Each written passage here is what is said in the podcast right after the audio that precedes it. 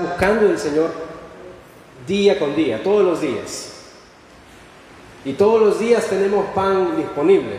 Si usted no quiere ponerse a leer, pues, y si, si, si es adicto a las redes sociales, puede escuchar ahí por Facebook, allí ya en las noches, todos los días nuestros hermanos están transmitiendo.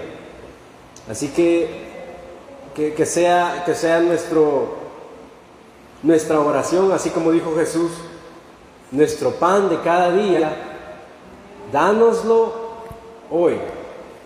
O sea, yo no quiero un pan de ayer, yo no quiero el pan de mañana. Es más, eso es lo que pasaba con los hijos de Israel en el desierto. Les había encomendado que todos los días salieran a buscar el pan. Todos los días salieran a buscar el pan. Solamente el viernes tenían que, buscar para el día siguiente, porque si salían no iban a encontrar. Es más, si agarraban doble en un día que no les tocaba agarrar doble, ¿qué pasaba con el sobrante? Se, se perdía, se engusanaba. Entonces por eso dice el Señor, yo soy el pan que descendió del cielo. Y cuando dice, el pan diario, dánoslo hoy. O sea, que nuestro sacrificio al Señor sea continuo, todos los días, y que ese sacrificio no es en sí que nosotros vamos a hacer algo para poder agradar al Señor, sino que a través de Jesús agrademos al Padre. Amén. Pero así como se ha estado hablando todos, toda esa semana. Es más, creo que llevamos casi dos semanas hablando de un tema parecido,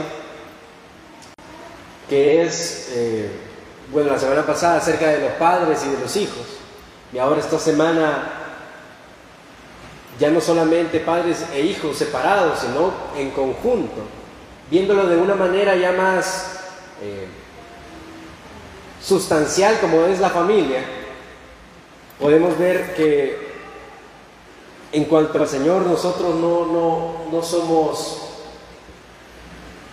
¿cómo se dice esta palabra? Alguien que no tiene padre, se me ha olvidado ahorita, huérfano, se me ha olvidado. No somos huérfanos. Y es más, alguna persona, alguna, alguna mujer, bueno, y sabemos que, que, ya en el Señor ya no hay ni hombre ni mujer, sino que es la iglesia del Señor. Así que por eso dice que Él es el defensor de las viudas. O sea, si en lo natural alguien ya quedó viudo, tenemos al Señor que es nuestro defensor. Pero ¿qué pasa? Con respecto a las familias, quiero que vayamos y quiero que me acompañen al libro de Josué. Vamos a ir al libro de Josué. En el último capítulo.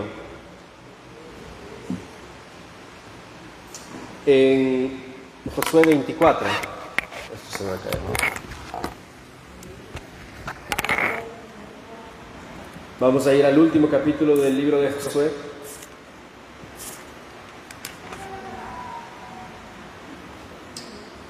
Bueno, y lo vamos a leer, vamos a leer todo para ponerlo en contexto.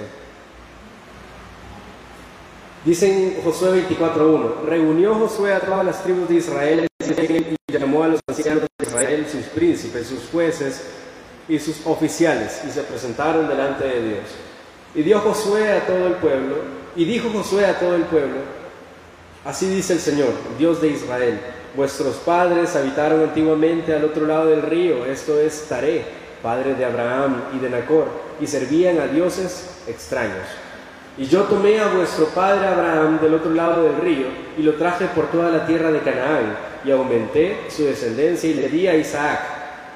Y a Isaac di Jacob y Esaú, y a Esaú di el monte de Seir para que lo poseyese pero Jacob y sus hijos descendieron a Egipto.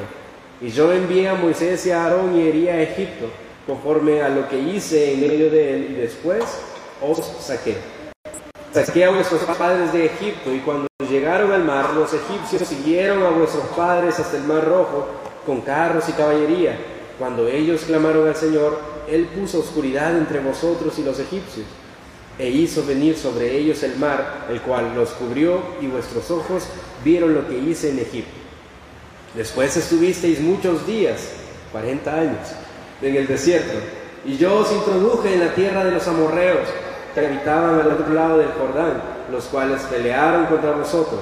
Mas yo los entregué en vuestras manos, y poseísteis su tierra, y los destruí de, de delante de vosotros. Después se levantó Balac, hijo de Zippor, rey de los moabitas, y peleó contra Israel, y envió a llamar a Balaam, hijo de Beor, para que os maldijese. Mas yo no quise escuchar a Balaam, por lo cual os bendijo repetidamente y os libré de sus manos. pasasteis del Jordán y vinisteis a Jericó. Y los moradores de Jericó pelearon contra vosotros, los amorreos, los pereceos, los cananeos, los eteos, los jerjeseos, los hebeos, los jebuseos. Y yo los entregué en vuestras manos. Y envié delante de vosotros tábanos, los cuales nos arrojaron de delante de vosotros, esto es, a los dos reyes de los amorreos, no con tu espada ni con tu arco. Y os di la tierra por la cual nada trabajasteis, y las ciudades que no edificasteis, en las cuales moráis, y de las viñas y olivares que no plantasteis, coméis. Ahora pues temed al Señor y, servir, y servidle con integridad y en verdad, y quitad de entre vosotros los dioses a los cuales sirvieron vuestros padres al otro lado del río y en Egipto, y servid al Señor. Y si mal os parece servir al Señor, escogeos hoy a quien sirváis, si a los dioses o a, quien, o a quienes sirvieron vuestros padres cuando estuvieron al otro lado del río, o a los dioses de los amorreos en cuya tierra habitáis, pero yo y mi casa serviremos al Señor. Entonces el pueblo respondió y dijo, nunca tal acontezca que dejemos al Señor para servir a otros dioses, porque el Señor nuestro Dios es el que nos sacó a nosotros y a nuestros padres de la tierra de Egipto y de la casa de servidumbre, el que ha hecho estas grandes señales y nos ha guardado por todo el camino por donde hemos andado y en todos los pueblos por entre los cuales pasamos. Algo larga la, lectura, ¿verdad? Solo son 15 versículos. Pero aquí Josué les está dando un resumen, casi parecido a lo que hizo Esteban en su último discurso, pasando desde la creación hasta que pasaron del Mar Rojo. Pero aquí Josué les está diciendo, con un solo objetivo les está diciendo y recordando de dónde venían. Les dice, escogeos hoy a quien sirváis, como dice una canción, si a los ídolos o a un Dios real. Ustedes enfrente de ustedes está puesto la vida y la muerte. Yo te aconsejo, le decía el Señor, que escojas la vida. Sin embargo, aquí les está diciendo Josué, es muy su, decisión. Por, a causa de esto, yo y mi casa, dice, dice Josué, serviremos al Señor. Allá ustedes, si quieren seguir mi ejemplo. Allá ustedes, si quieren seguir al Dios, el cual los sacó de la tierra de Egipto, el cual nos libró de todo mal en el desierto, el cual nos libró de, de los fereceos, de los jerjeseos, y ahí comienza a decir una gran lista de todos esos feos. Pero dice que el pueblo le respondió, nunca tal acontezca que dejemos al Señor, el cual nos libró y nos sacó de la tierra de Egipto. Imagínense el pueblo de Israel estaba tomando voto, así como Josué diciendo, ojalá, ojalá fuesen ordenados mis caminos para guardar. Y comenzaron ellos a decir, nunca, ojalá que nunca nos alejemos del Señor. Como familia, como pueblo de Israel, no queremos jamás apartarnos del Señor porque nos libró de la mano del enemigo. Pero ya sabemos qué pasó más adelante. Ellos pasaron del río y se volvieron a sus dioses. Bueno, no eran, ni siquiera eran sus dioses, eran dioses extraños. Peor aún, ni siquiera eran sus propias tradiciones y aún así las adoptaron. Sin embargo, Josué eso les dijo, ya ustedes, es su decisión. Sin embargo, yo y mi casa serviremos al Señor. Entonces, esa es la palabra de hoy, diciendo, como familia, hay que estar unidos en un mismo sentir. Ya no solamente como las familias terrenales, como las familias nucleares creo que se llamaban. Nuclear, ¿verdad? Padre, madre e hijo. Las familias compuestas, padre, madre, hijo, abuelo y no sé qué más. Las familias disfuncionales le llaman ahí a, otras. Aquí no solamente estoy hablando de la familia terrenal, sino también de la familia, ¿qué dice más adelante? De la fe. Y que lleguemos a la unidad también de la fe, que sepamos que solo, también, solo tenemos un solo Dios, que solo hay un Señor, solo hay un bautismo, una sola fe.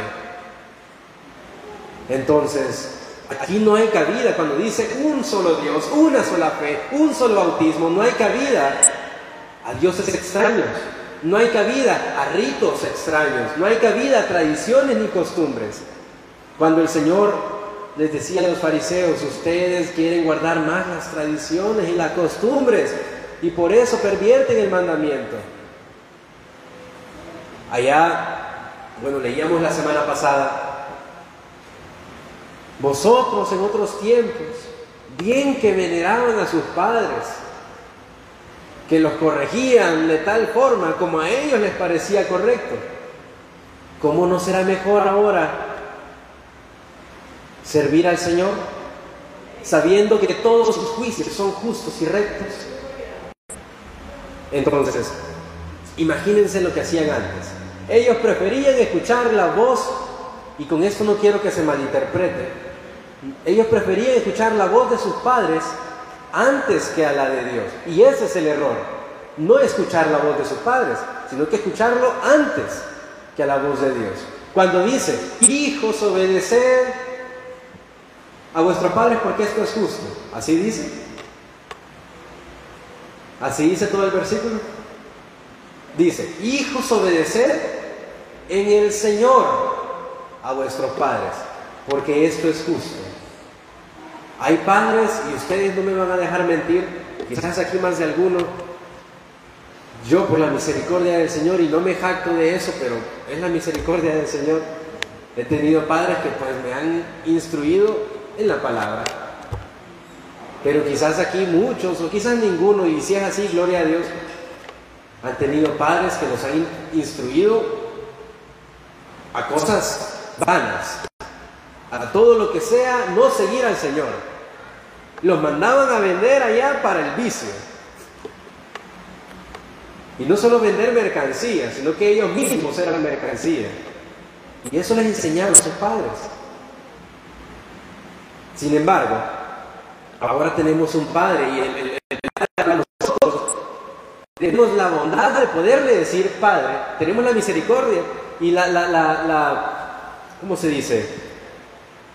La bienaventuranza, la dicha de poderle decir Padre, porque Él no nos dejará solos. Y todos sus juicios, como decía anteriormente, son justos y rectos, y si nos castiga es porque nos ama. Entonces, cuando dice aquí Josué, yo y mi casa serviremos al Señor, ¿cuántos aquí quieren ponerse así como Josué delante del pueblo y sin importar lo que le digan los demás? Así como se, se puso enfrente el profeta Elías y le dijo al pueblo, ¿por qué claudicáis entre dos pensamientos? ¿Por qué está vuestro corazón dividido entre los dioses paganos y el Dios real? ¿Acaso no sabéis que el Dios al cual yo sirvo es el único Dios y el Dios real? Así les dijo Elías y se puso enfrente del pueblo. Y yo aquí no vengo a pararme delante de ustedes a decirle, ¿por qué claudicáis entre dos pensamientos? Porque yo sé que ustedes sirven al Dios real. Sin embargo, vengo a decirles a ustedes que se pongan enfrente de sus familias a decirle, ¿por qué claudicáis entre dos pensamientos? O sea, que se pongan firmes en sus familias y que les digan, el único Dios al cual nosotros hacemos bien en servir es al Señor Dios de los ejércitos. ¿Quién es este Rey de Gloria? Decían por ahí. El Señor, Él es el Rey de la Gloria. El fuerte y valiente, el poderoso en batalla.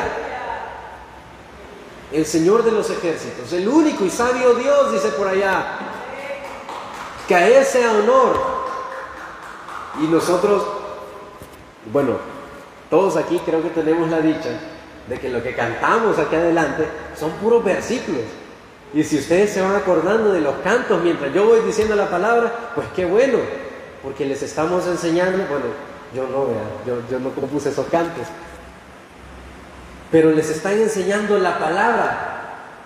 Y como familia de la fe nos estamos decidiendo únicamente por seguir a Dios y su palabra. Entonces, como Josué dijo, por tanto, yo y mi casa serviremos al Señor. Que elijan los demás lo que quieran. Y aunque digan ellos, sí, nosotros servimos al mismo Dios. Vean, aquí está el ejemplo un poquito más adelante. Ya ellos ya no querían jueces sino que querían reyes como todos los, otros países. No querían que Dios los gobernase, sino que querían seguir las modas, las tradiciones, las costumbres de los pueblos extraños. Y dijeron, nosotros queremos tener un rey como, como los amorreos, como los jerjeseos, como los hebeos. No dijeron así, pero esos eran los que tenían el rey. Y no eran ellos los que dijeron, nunca tal hagamos que nos volvamos a los dioses de los padres que estaban al otro lado del río. Nunca tal hagamos. Pero ¿qué pasa? Dice Josué, si mal os parece servir al Señor, escojan a quién quieren servir.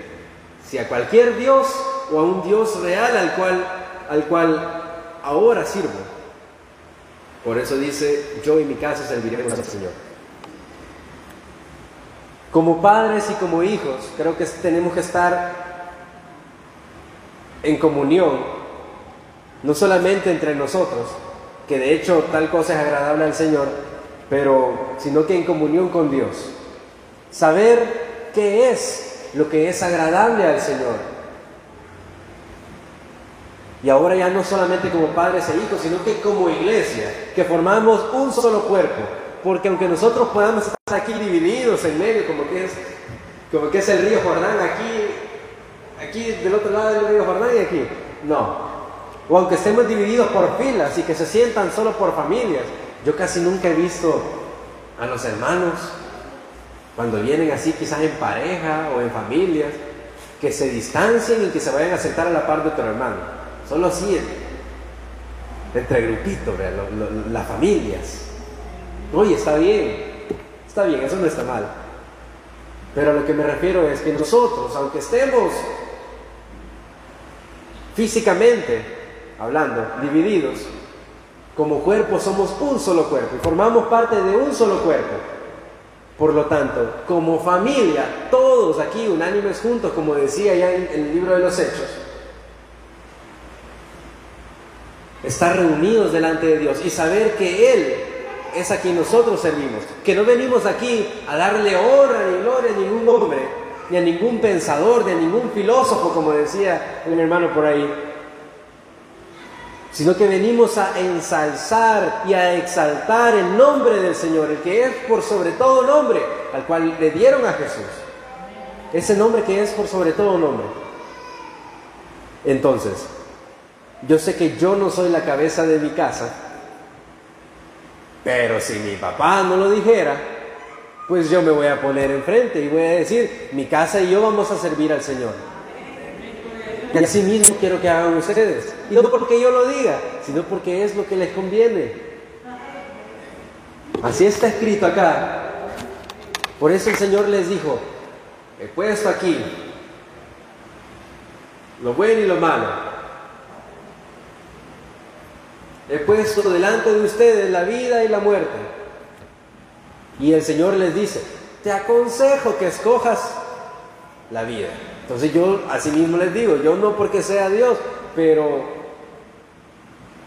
si somos portadores de la voz de Dios, si somos profetas del Altísimo, nos es menester decirles a ustedes, escojan la vida.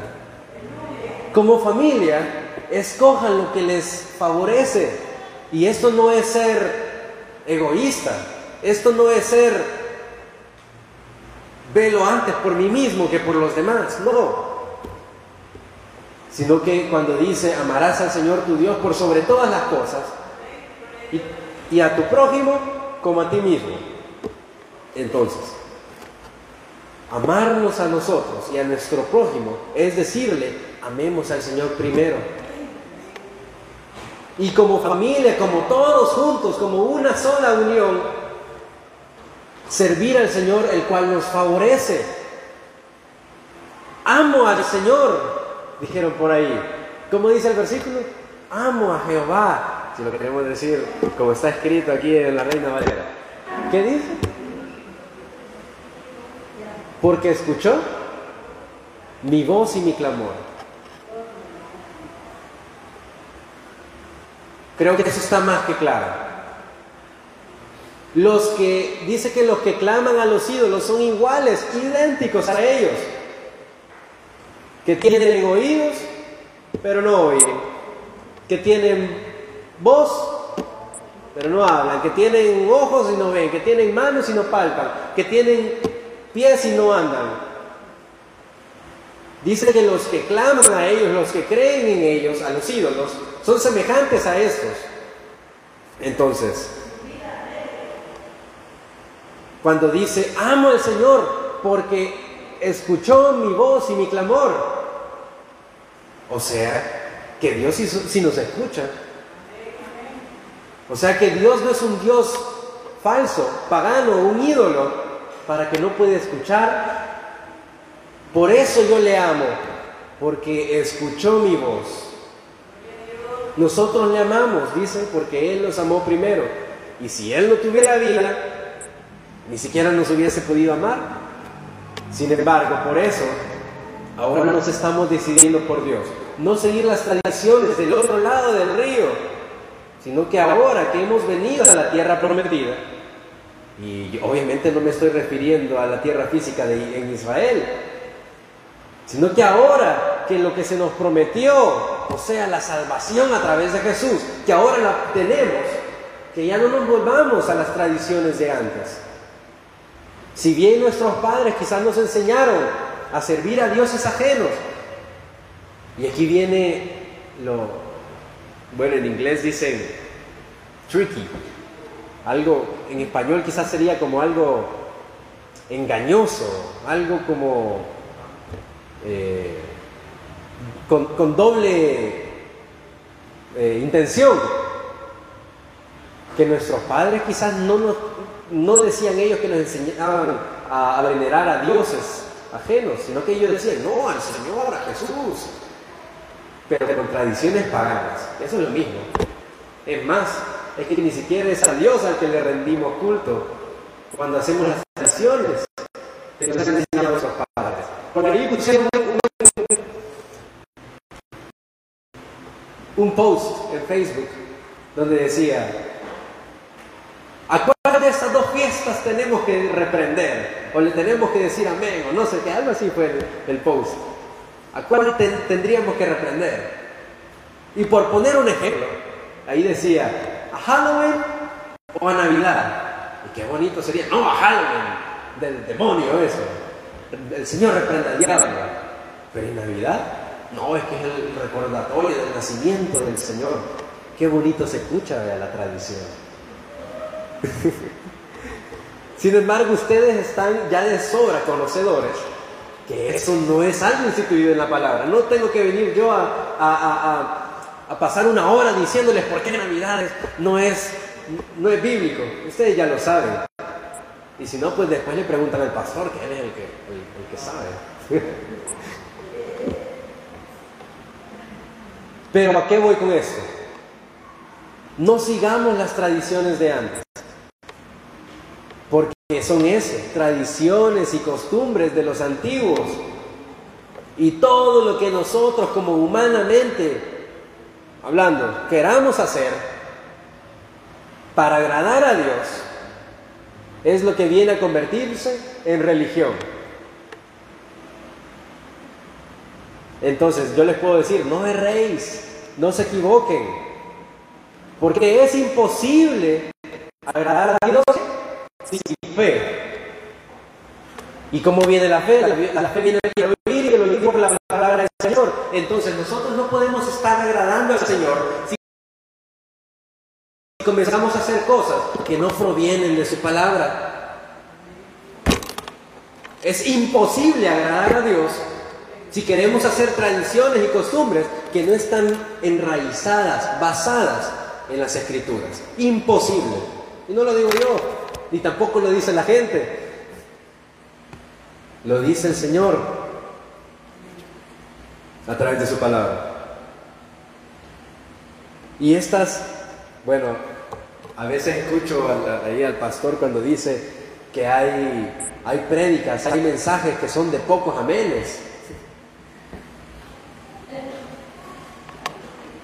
Cuando dice que la, bueno, dice en Salmo 119, dice, cuán dulces son tus palabras, a mi paladar tus palabras, más que la miel a mi boca. Pero en otro versículo también dice que son dulces las palabras del Señor a nuestra boca, pero ¿qué dice en nuestro vientre? Que lo va a amargar. O sea, sí, que, que a veces se puede escuchar bonito, pero cuando en serio comprendemos lo que Dios quiere para nosotros, no nos va a gustar humanamente hablando. Es más, nos va a contrariar todo lo que nosotros pensemos. Porque dice que la carne y el espíritu están en constante riña a fin de que nosotros no hagamos lo que queremos. Sin embargo, tenemos que hacer que la carne mengue y que el espíritu crezca. Porque sabemos que el espíritu que nosotros tenemos no es el nuestro, sino que es el que Dios ha puesto dentro de nosotros. Por eso cuando nosotros partimos, dice que lo que está en juego no es ni nuestro cuerpo ni nuestro espíritu, sino el qué? Nuestra alma. Porque el espíritu dice que vuelve a Dios quien lo dio. Que la carne va al polvo porque es polvo, regresa al polvo. Pero nuestra alma, tu alma, ¿a dónde llega? Entonces, ahora como familia, si no nos queremos sentir solos, porque hay muchas personas que dicen, no, es que yo necesito apoyo para poder hacer tal cosa, yo necesito de, ahí, de, la barra brava, o de la ultra blanca, o de, o de los esquizofrénicos, de la turba, ¿no? Ya, ya, ya mucho. Necesito para que me alienten y para poder jugar un buen partido, para poder correr bien la carrera de la fe. Si ustedes necesitan quizás de ayuda, así como dice en Santiago, que dice que el que salva a alguien, que el que lo hace volver a la verdad, es inteligente porque ha salvado la vida de su hermano de la muerte. Entonces, así como todos que somos hermanos, teniendo un gran hermano principal entre nosotros, a Jesús el justo, Dice, mirad cuán bueno y cuán delicioso es habitar los hermanos juntos en armonía. Todos a través de la fe animarnos a seguir corriendo la carrera, la buena carrera, la que es la carrera de la fe. Entonces, por eso yo, así como Josué, en medio del pueblo le dice, yo y mi casa serviremos al Señor. Y ya no solo me estoy refiriendo a la casa de los González López, sino que aquí, que sabemos que es casa del Señor, que nosotros somos la casa del Señor, y como un solo pueblo, les insto, les exhorto y les animo, así como Josué. Bueno, es más, no solo les exhorto, es que nos está imponiendo. Yo y mi casa serviremos al Señor. Entonces ustedes Señor. Porque para eso hemos sido creados porque para alabanza de tu gloria, ¿qué dice? Nos has creado, no para otra cosa, no para elevar nuestras almas a cosas vanas, porque estos, los que no han elevado sus almas a cosas vanas, ¿qué dicen? ¿Cómo? Ni juraron con engaño, ¿qué dicen? Estos verán a Dios, ¿verdad?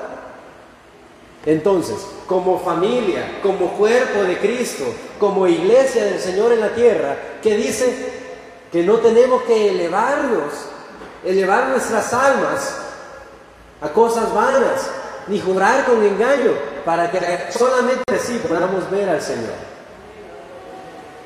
Hay una canción por ahí que dice, eh, el Señor misericordioso, el fiel y misericordioso, Él es mi amor.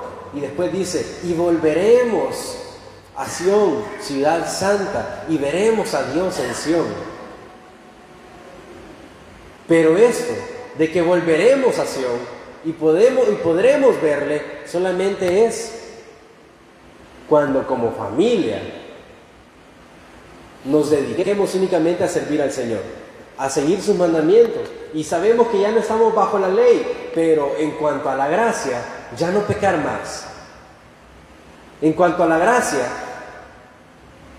ya no seguir las tradiciones de antes, porque más, y esto no era culpa de la ley, sino culpa de los transgresores de la ley. Pero por causa de la ley también vinieron muchas cosas, porque como los hombres no podían agradar a Dios según sus propias cosas, ellos venían y decían, no es que la ley es muy dura, no es que la ley, aquí y allá, le, echaban la culpa a la ley, pero ella, eran ellos los que se querían desviar. Sin embargo, ahora bajo la gracia, ¿qué pasa? Quiero que vayamos, antes de, seguir con eso, quiero que vayamos al libro de Oseas, que me acompañen al libro de Oseas.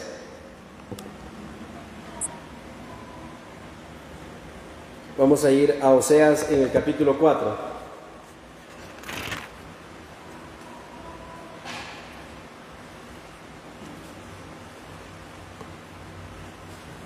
Y aquí se responde muchas de las cosas que pasaron con el pueblo de Israel. Nuestros hermanos en Israel, nuestros hermanos judíos, como ustedes bien lo saben a, lo largo de la historia, y nosotros también como cristianos también hemos padecido, pero ellos específicamente como pueblo de Israel han padecido por tal cosa, por ser Israel. Y ustedes están ya conocedores de todo lo que, les ha acontecido, las inquisiciones que han venido, el holocausto que padecieron. Pero en Oseas 4, 6 dice algo. Y aquí lo está diciendo de manera de algo que pasó y que también va, pasaría en el futuro. Dice 4, 6. Ahí está. Mi pueblo, ¿qué dice? Fue destruido porque le faltó conocimiento. Por cuanto desechaste el conocimiento, aquí viene algo terrible, yo te echaré del sacerdocio. Y porque olvidaste la ley de tu Dios, también yo me olvidaré de tus hijos. Entonces, ¿queremos nosotros seguir el ejemplo de estos que se olvidaron de la ley del Señor? No lo voy a poner así, porque muchos dicen, ah, que solo son reglas, el Señor solo, solo, manda y manda y manda. Bueno, lo voy a poner de otra forma. ¿Ustedes quieren que el Señor se olvide de sus hijos? ¿Ustedes quieren que el Señor haga su vista a otro lado y que deje que sus hijos perezcan? ¿Verdad que no? Aquí viene la condición. Dice, porque te olvidaste de la ley de tu Dios, entonces yo me olvidaré de tus hijos. Digamos de otra manera, siguiendo el mismo concepto. Si no nos olvidamos de la ley de Dios, entonces el Señor olvidará de nuestros hijos. Yo no tengo hijos, todavía no. Pero muchos aquí ya tienen hijos, hasta nietos y quizás bisnietos. Pero yo no sé si ustedes, en sus hijos, en sus nietos o bisnietos o tataranietos, yo no sé si hermana Ana o la hermana Santos tendrán tataranietos, ¿verdad que todavía no? Solo bisnietos, ¿verdad? Creo que sí. Pero ¿han visto ustedes el favor de Dios para con ellos? ¿Por qué? Porque ustedes no se olvidaron de la ley del Señor. Por eso el Señor ha, ha, dado de su favor a sus hijos, a sus nietos y bisnietos, aún hasta la cuarta generación, dice la, la Escritura. Entonces, aquí viene lo que ha pasado con el pueblo de Israel. Dice que ellos se olvidaron de la ley del Señor. Y entonces el Señor, ¿qué pasó? Ya se los había advertido. Se iba a olvidar de sus hijos si no creían al anuncio. Por eso decía, decía el profeta, ¿ha creído alguien a nuestro anuncio? ¿Hay alguien, tan siquiera uno, que haya aceptado, que haya creído la voz del mensajero? ¿Cuántos aquí han creído al anuncio del Evangelio de Dios? No lo han creído, hermano. Bueno, aquí dice que si nosotros no hemos creído al anuncio y nos olvidamos de la voz de Dios, de sus palabras, ¿qué va a pasar con nuestros hijos? El, Señor se va a olvidar de ellos. Y ahora no solamente, ah, bueno, entonces con mis hijos, porque hay muchas personas que no tienen ni siquiera amor por sus hijos, sino que son tan egoístas, tan egocéntricos, tan narcisistas, que solamente ellos existen.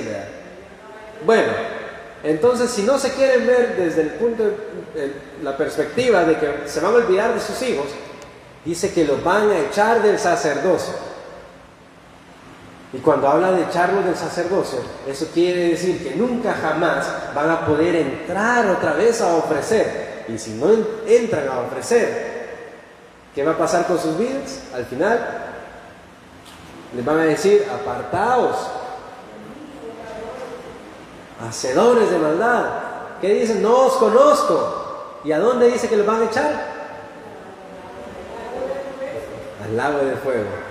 Ya no solo dice, y van a ser puestos a la izquierda los cabritos, con ternura. Dice, van a ser lanzados, echados al lado de fuego. El Señor ya casi queriendo tener compasión porque dice que Él no quiere la muerte de nadie, sino que quiere que todos se arrepientan. Pero ya queda en nosotros ponernos enfrente de nuestras familias, de nuestras propias vidas, así como Josué, así como Elías, y decir, no estemos pensando en dos corrientes, en las tradiciones y lo que dice la Biblia. No, es que quiero quedar bien con mi familia y por eso voy a celebrar tal fiesta. Es que quiero quedar bien con mi familia y le tengo que llevar regalo del día del padre y del día de la madre. ¿Cuánta, bueno, aquí, aquí dice controversia del Señor con Israel. Este, este, estos temas generan controversia, dicen por ahí. No, es que le tiran a la madre, que le tiran al padre. No, también al pastor, porque ni está eh, instruido el día del pastor, que no sé ni cuándo es. El día del maestro tampoco. Es que en, las iglesias todos quieren andar celebrando, todos menos la fiesta del Señor. De Pascua no se acuerdan. De tabernáculos no se acuerdan. De primicia peor. ¿Qué es eso? Al menos de Pascua y de Pentecostés han escuchado alguna vez, pero no lo celebran. Ay, pero las otras. Hermanos, quiero decir, quiero darle un anuncio. Imagínense que estamos en el 7 de febrero, domingo 7 de febrero. Hermanos, quiero darles un anuncio. El otro domingo quiero que vengan todos disfrazados de angelitos. con alitas, con aureolas y con unas flechas con puntas de corazón.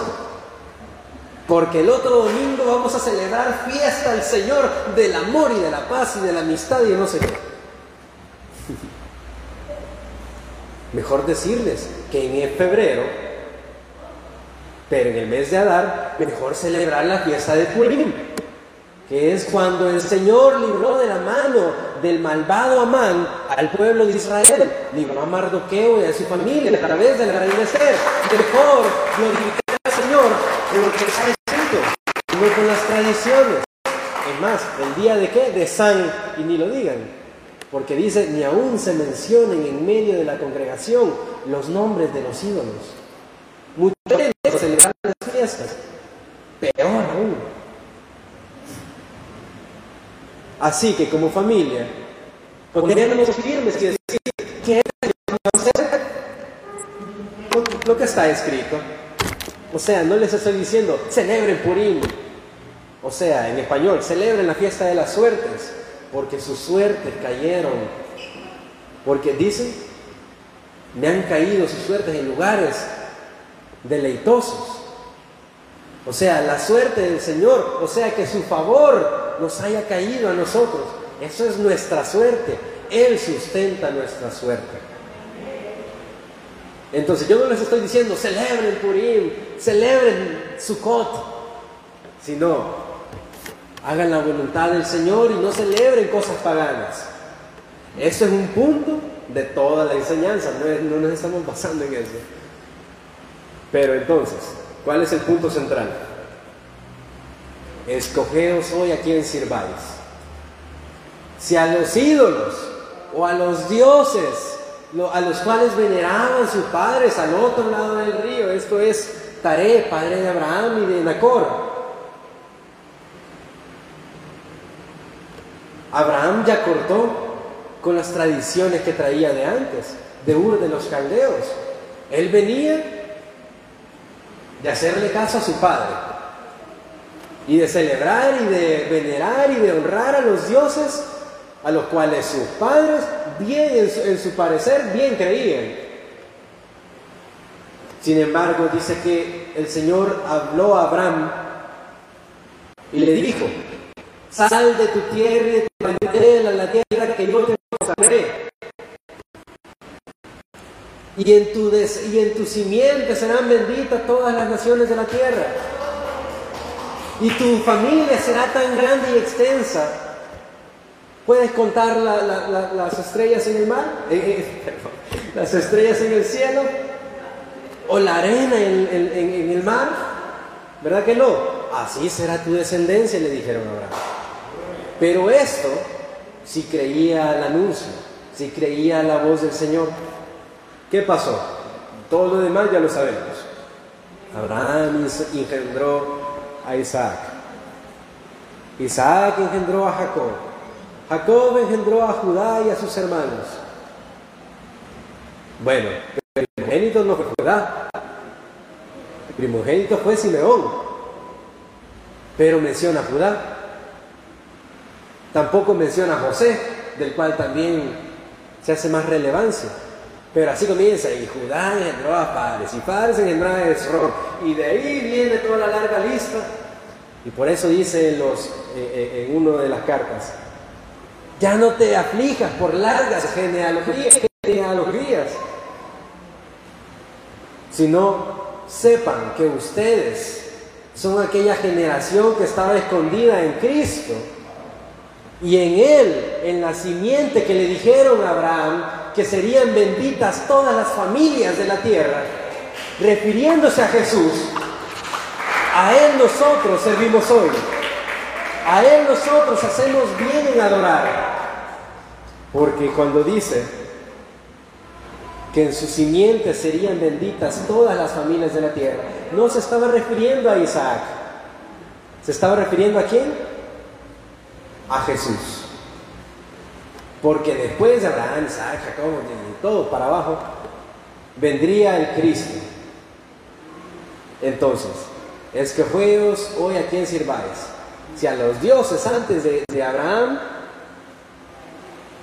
a todos los que servían antes, o al del que se apropió Abraham diciendo, Él es mi Dios. Y no solamente eso, dice que Dios no se avergonzó llamarse Dios de ellos, por lo cual se dice el Dios de Abraham, de Isaac y de Jacob.